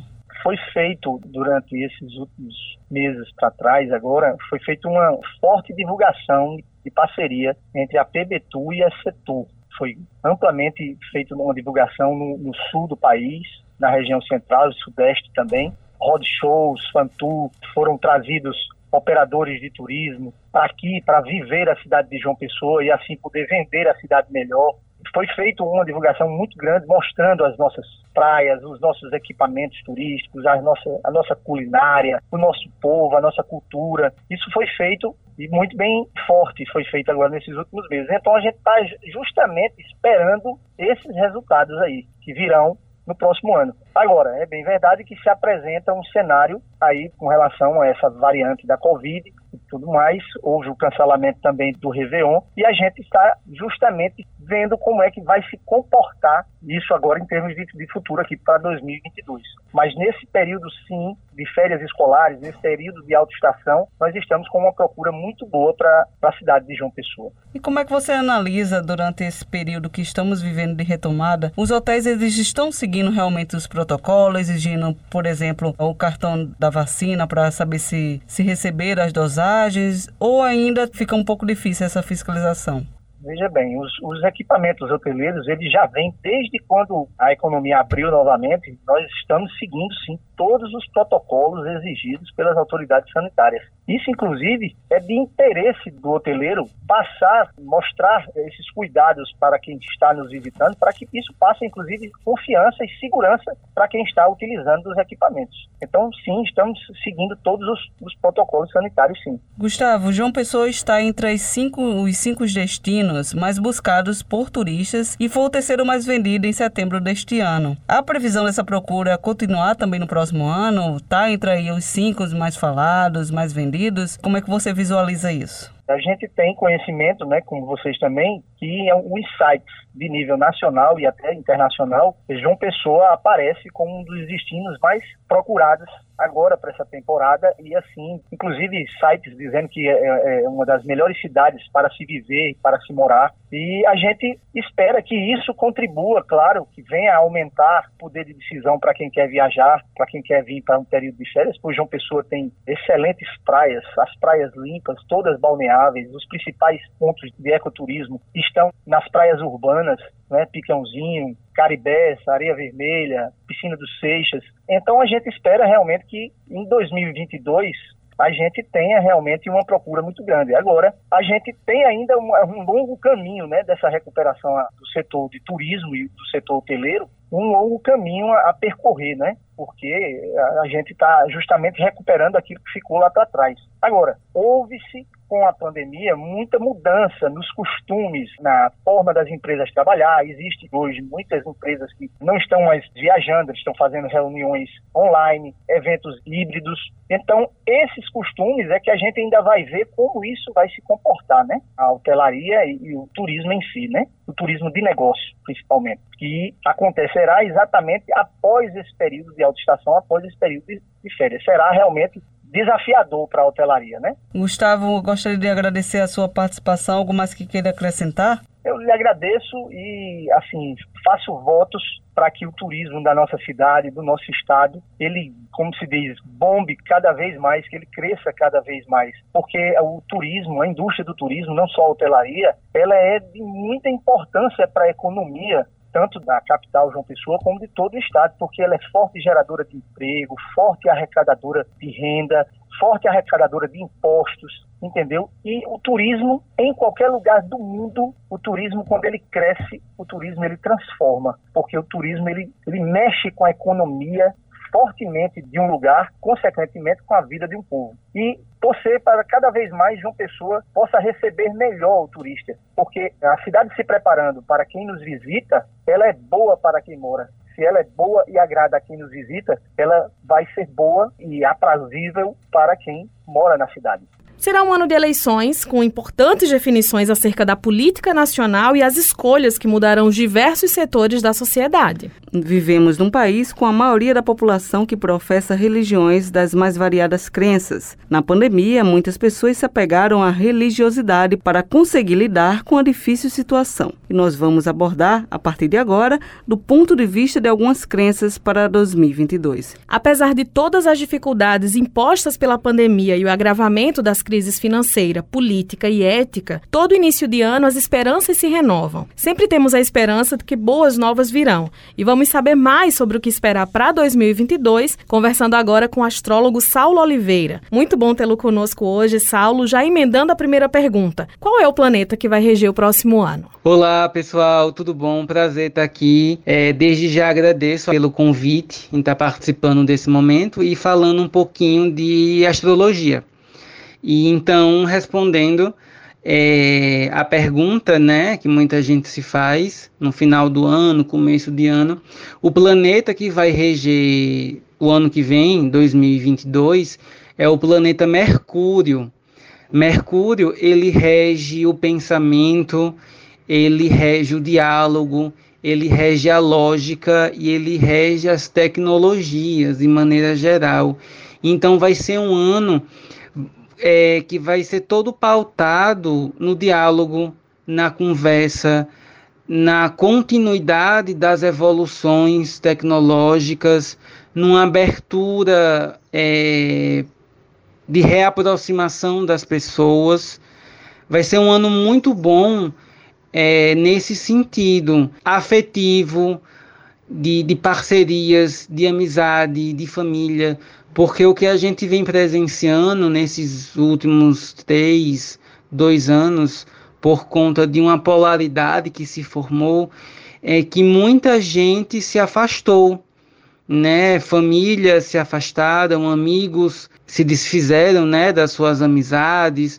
O clima ficou muito tenso e Mercúrio regendo 2022 não que a polarização não vai existir, essa polarização ainda vai continuar ano que vem sim, né? Então essa polarização que a gente vem presenciando nesses últimos dois, três anos, ela vai continuar em 2022, mas ela vai perder muita força, né? Porque justamente como o Mercúrio ele rege o diálogo, ele rege o pensamento, ele rege a comunicação, as pessoas naturalmente elas vão começar a pensar mais no outro, sabe? Vai vir aquele pensamento, pô, eu me afastei de tal pessoa, mas será que valeu a pena?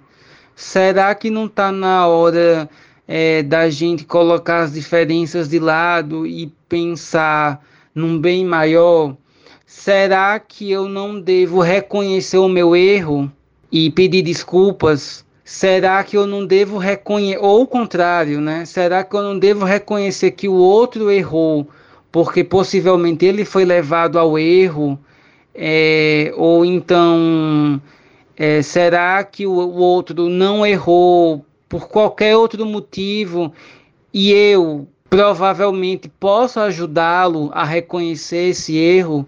Né? Então 2022, o ano que vem, vai ser um ano que vai ser muito pautado num diálogo, na conversa, na troca, né? E consequentemente vai ser um ano que pensar na coletividade vai ter um peso bem maior, sabe? A preocupação com o coletivo vai ser bem maior, o que é excelente. Quais fenômenos astrológicos acontecerão em 2022? Todo ano a gente tem diversos fenômenos astrológicos, né? Aí seja de pequena magnitude ou de uma grande magnitude, né? Eclipses. é, planetas que ficam retrógrados, a gente tem vários. Mas eu vou citar três aqui que me chamam mais atenção, porque eles casam muito, eles fazem muita ponte justamente com o regente do ano, né, que é Mercúrio. O primeiro deles é a continuidade da quadratura de Saturno com Urano, né? E essa quadratura de Saturno com Urano, ela fala o quê? Ela fala de instabilidade, ela fala de tensões sociais, elas falam de, de polarização. É até por isso que na outra pergunta, né, fazendo uma, costurando aí uma ponte, construindo uma ponte, eu falei que a polarização ou as polarizações elas vão continuar e é justamente por conta dessa continuidade dessa quadratura de Saturno com Urano. Mas como Mercúrio vai ser o regente do ano e Mercúrio novamente é o planeta que rege o diálogo, a comunicação, as trocas, então, tudo isso, né, todos esses pontos negativos, digamos assim, eles tendem a perder poder, né? Ou então a gente vai perceber de maneira individual e coletiva onde a gente errou no passado para a gente estar tá sofrendo essas consequências negativas agora. Porque também, como eu disse no, na pergunta anterior, o Mercúrio, ele também rege a lógica, ele também rege o pensamento.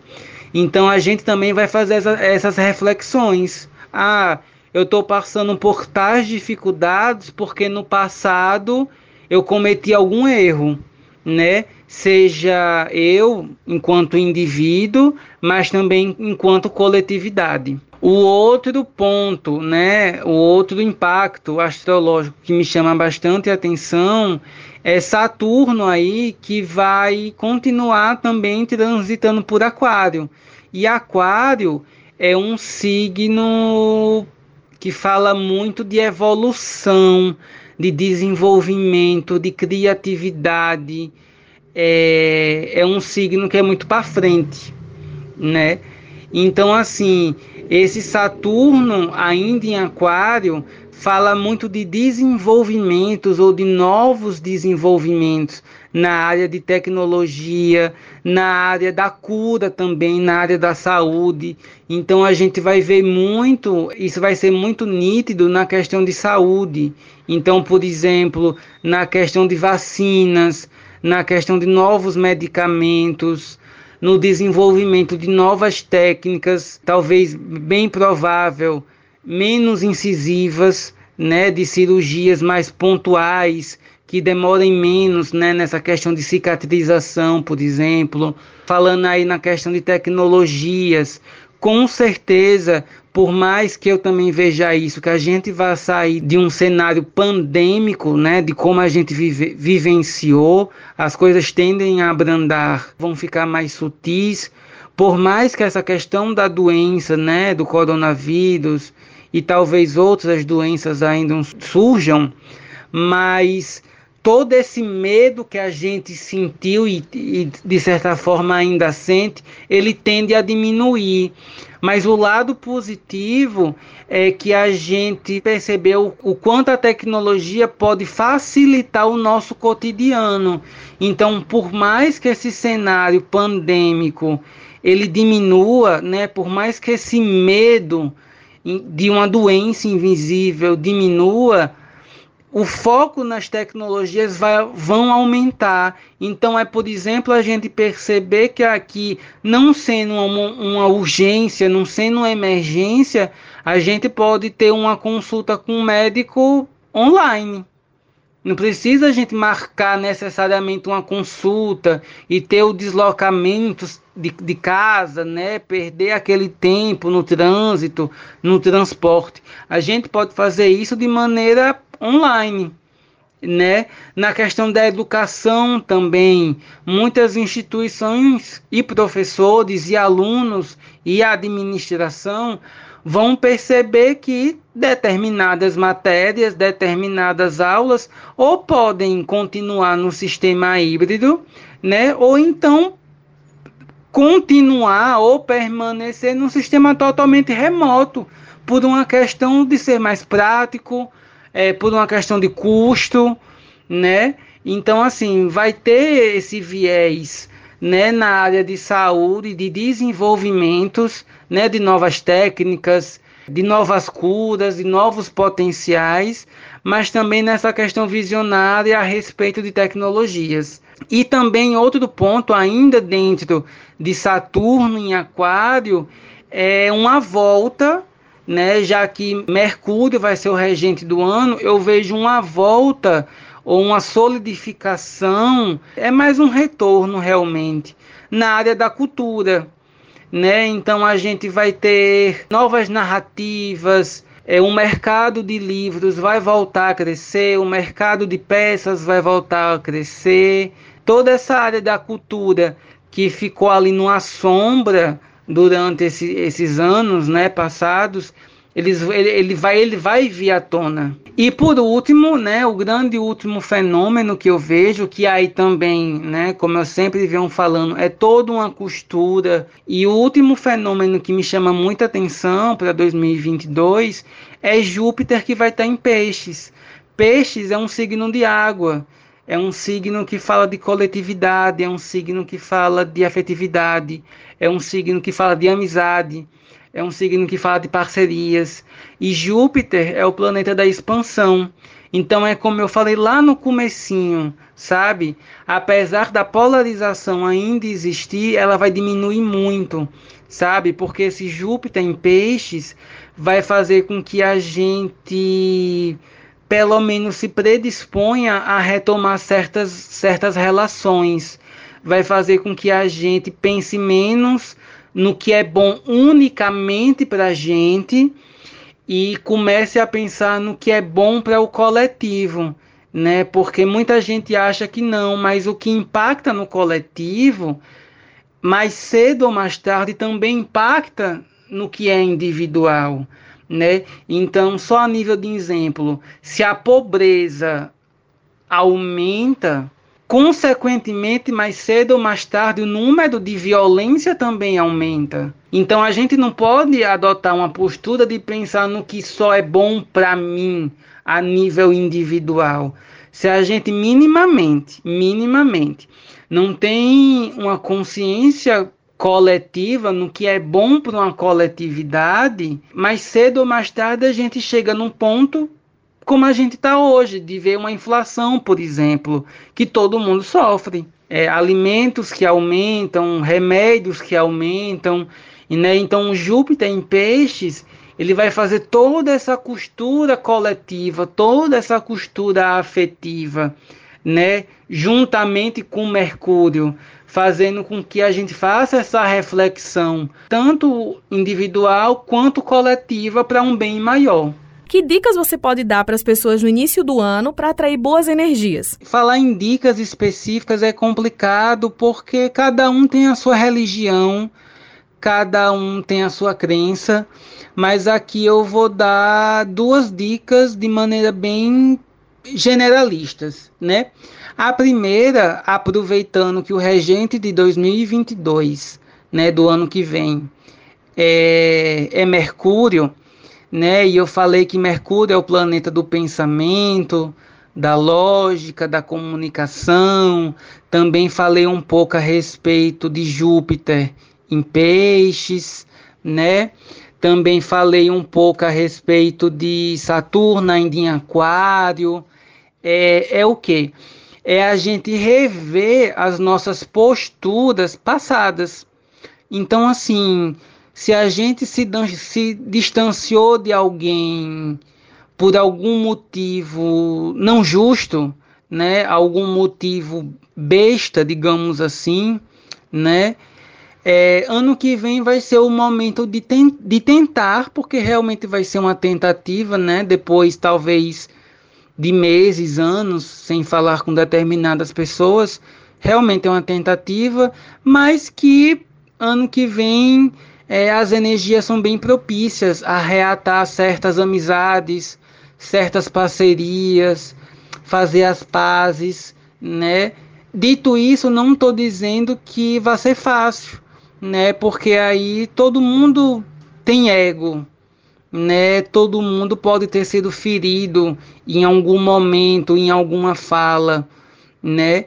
Mas Mercúrio regendo o ano, sendo um planeta novamente de comunicação, de abertura para essa comunicação, do diálogo, da lógica, a gente vai ter, é, vamos ter energia bem, energias bem propícias ao retorno, né? De certos relacionamentos e relacionamentos de maneira geral, né? Afetivos românticos, amizades, colegas, famílias, né? Propostas mesmo de empregos, né? Que provavelmente por conta da pandemia não puderam se concretizar, talvez propostas voltem, né? Já que, como a gente está podendo perceber, a gente está vivenciando uma volta, né, para o modelo presencial, então talvez algumas propostas voltem. E é isso. A segunda dica que eu sempre gosto de dar também tem a ver com reflexão, né? Não, não foge ao Mercúrio regente de 2022. É a gente não ter medo né, não ter receio de assumir os nossos erros, a, da gente não ter medo de assumir que errou. Isso vai ser fundamental, vai ser fundamental para 2022. A gente pedir desculpas, falar que errou, né, é, assumir a nossa culpa, né, assumir que a gente tomou determinada postura porque foi enganado, não conhecia o assunto, foi levado ao erro, mas que reconhece esse erro e reconhece a própria culpa, né? É uma dica muito boa, né? Porque um peso na consciência, por mais que ele não seja exposto por conta do ego ou por conta de uma ideologia, seja essa ideologia qual for, ela gera uma carga negativa espiritual, né? E a gente pedir desculpas ao outro, ou mesmo a gente assumir um erro, ou a gente assumir uma postura é, muito fechada, né? Totalmente contra o diálogo, né, totalmente contra Mercúrio, é a gente se livrar dessa energia negativa, sabe?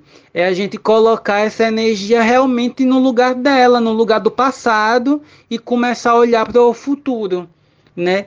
Então essa, essas duas dicas vão ser fundamentais para que a gente comece o ano de maneira mais leve, né, que a gente consiga, através dessas duas dicas, se livrar de pesos é, desnecessários, que a gente consiga destravar amarras, correntes desnecessárias. É possível prever algum grande acontecimento para o próximo ano? Falar de grandes acontecimentos para 2022 é complicado.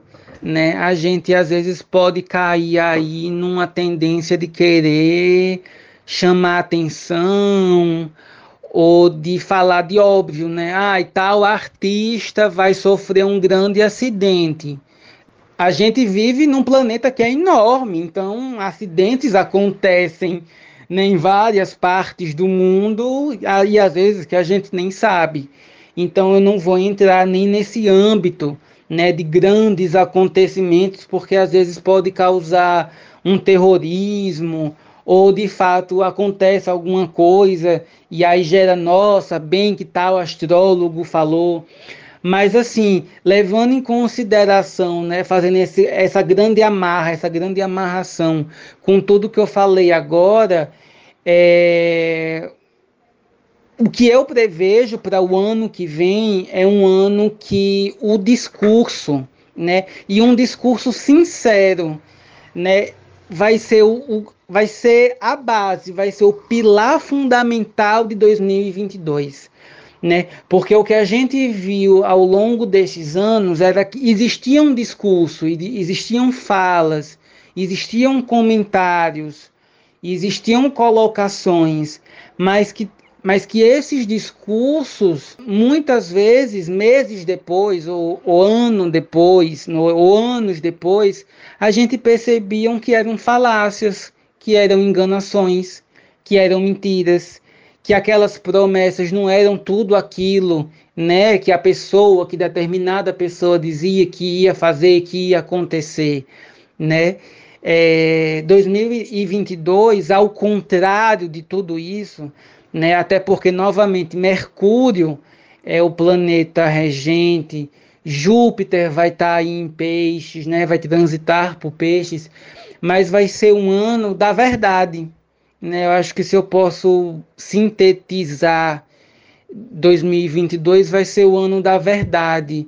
Então vai ser o ano que vai estar tá todo mundo muito propenso a realmente a falar a verdade, né? A pedir desculpas, a assumir erros, a, a, a não ter vergonha de assumir que errou, né, a se predispor a conversar com outro, coisas que durante esses anos a gente não via, né?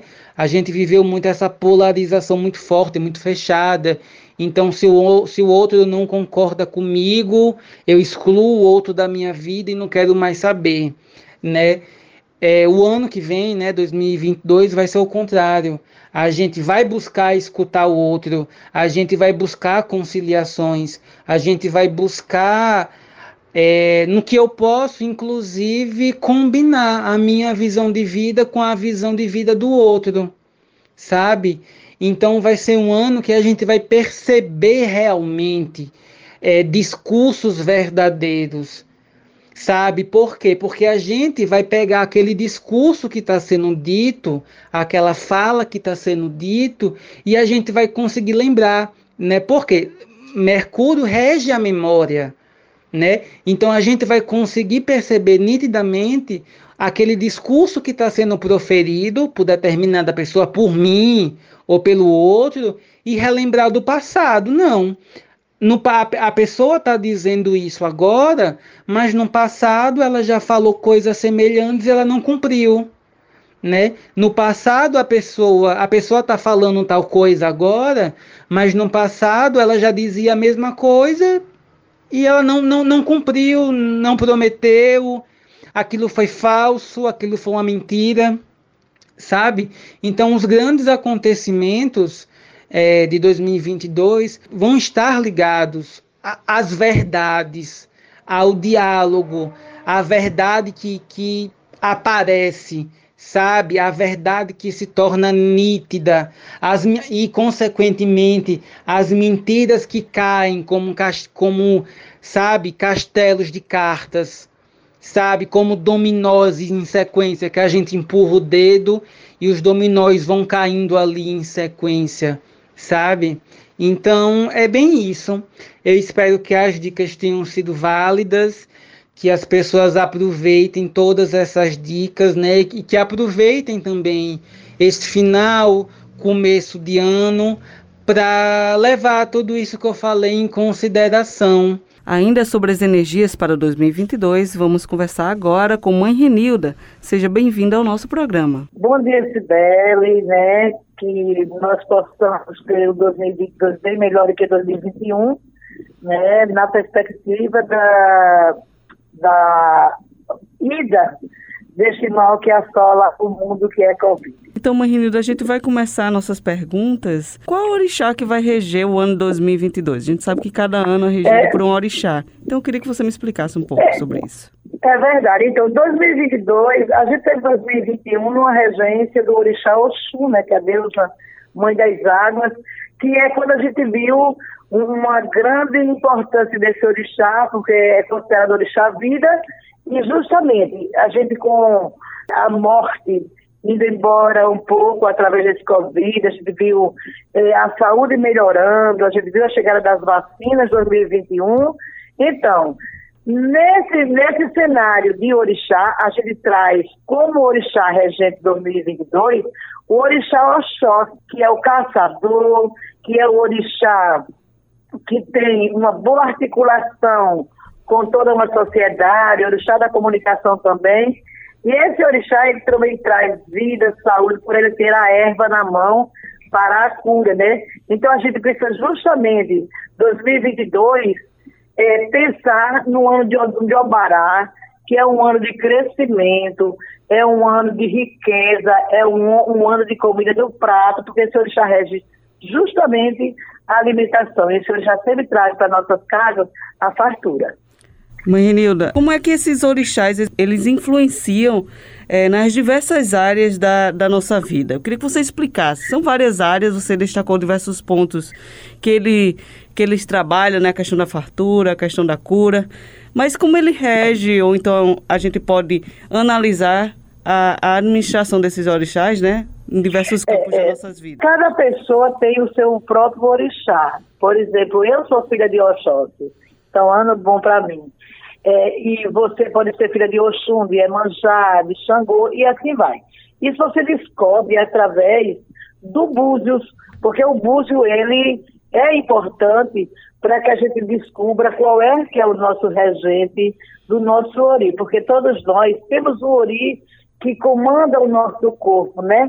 E como o orixá, ele rege, um orixá rege água, outro, outro rege a saúde, outro rege a terra, e outro orixá rege justamente Arthur, que é o Oxóssi.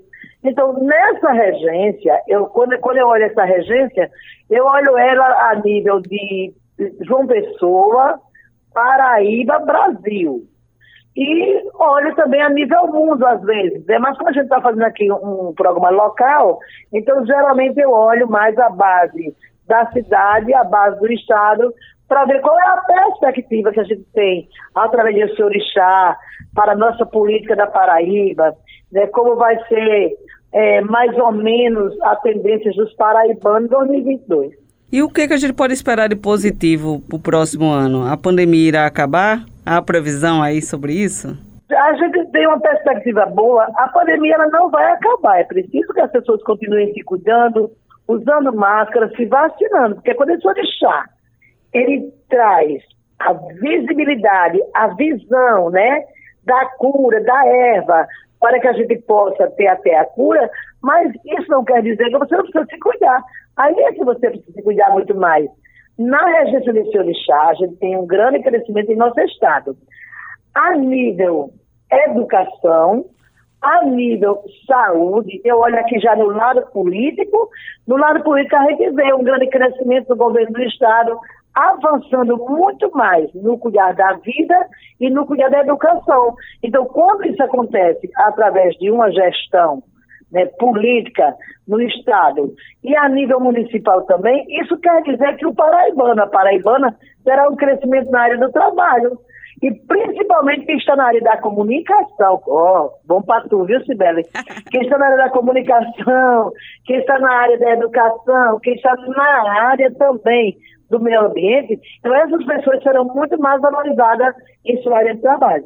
E quais pontos a gente deve ficar em alerta para o próximo ano? Quais Nós áreas? precisamos ficar em alerta em pontos, conflitos. Conflitos porque, como nós temos ainda é, o, a pandemia com um retorno de uma variante, então a gente vai ter assim, conflito de pessoas que não querem se cuidar.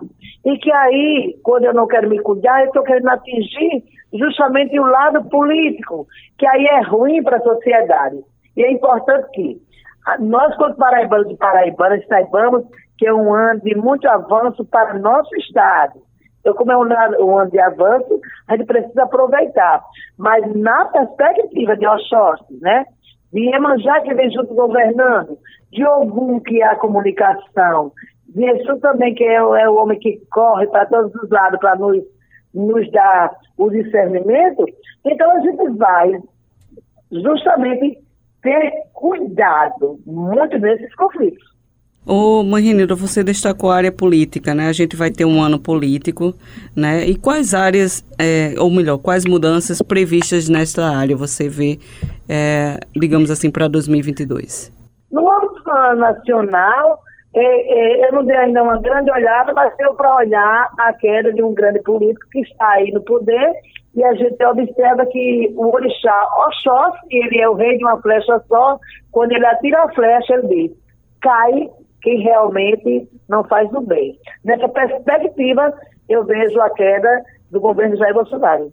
É, Mãe Renilda, algo mais que você queira acrescentar sobre a perspectiva para o ano de 2022? É, acrescentar que a palavra-chave do ano é amor, a palavra-chave é cuidado. Então, quem ama, cuida, e quem cuida, cuida de vida. Então, feliz 2022, que todos nós, todas nós possamos ter um ano maravilhoso. Juntos somos fortes. Muito obrigada, mãe Renilda, pela participação. Obrigada Até a próxima você, oportunidade. Um abraço. Cheiro, tchau, feliz ano novo. Igualmente.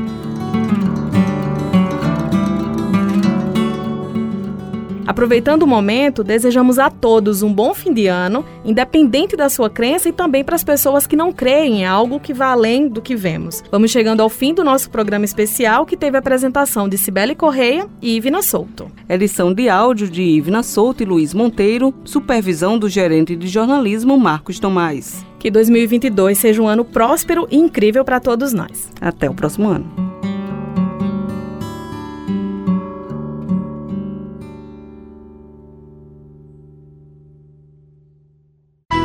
Perspectiva Tabajara 2021.